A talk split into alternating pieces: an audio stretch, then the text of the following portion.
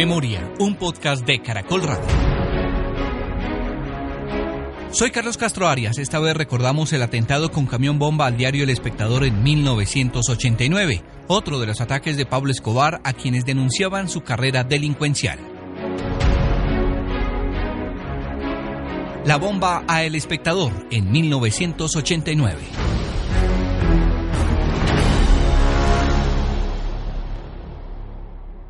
6 y 43 de la mañana, sábado 2 de septiembre de 1989.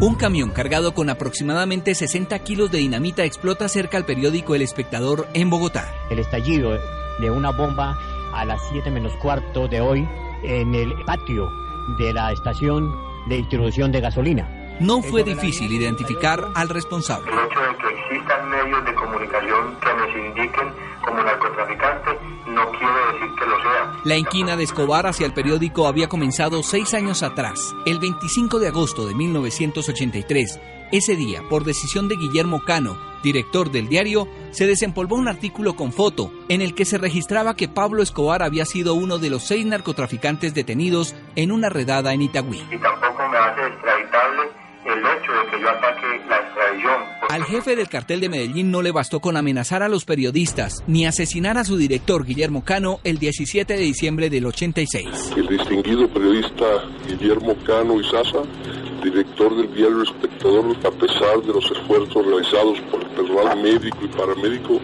no fue posible rescatarle de las lesiones que definitivamente eran esencialmente mortales. Ese primer sábado de septiembre del año 89 se redujo a escombros buena parte de la sede principal del espectador en Bogotá. Técnicos eh, de antiexplosivos han indicado que el cráter tuvo una profundidad de 1,20 por 3 metros de ancho y 6 de largo.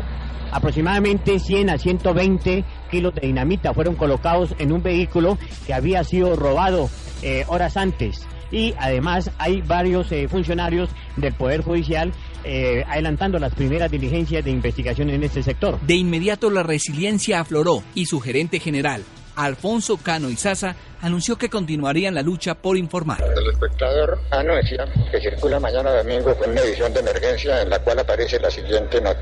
Esta edición se elaboró con las escasas maquinarias que quedaron en buen estado de nuestra planta principal después del atentado con un camión bomba contra el espectador dentro de una guerra declarada de Colombia por los narcotraficantes. Pero mientras el país se aterrorizaba, los 73 heridos se aliviaban, el espectador se reponía, los periodistas apoyaban y el Estado investigaba Pablo Escobar celebraba y preparaba otro ataque. El 10 de octubre, en Medellín, balas asesinas acabaron con las vidas de Marta Luz López y Miguel Soler, ejecutivos locales del espectador, y los ataques al diario continuarían.